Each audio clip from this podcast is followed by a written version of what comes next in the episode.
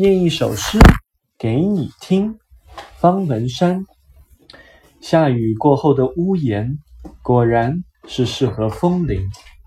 你从窗外看到，风刚刚冒出嫩芽的身影，很轻。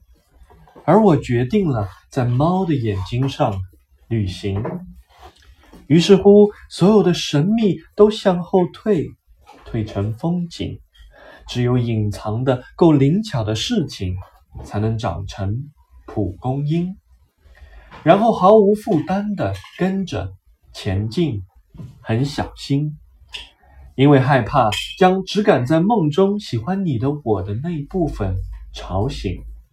于是乎，我默念了一首诗给你听。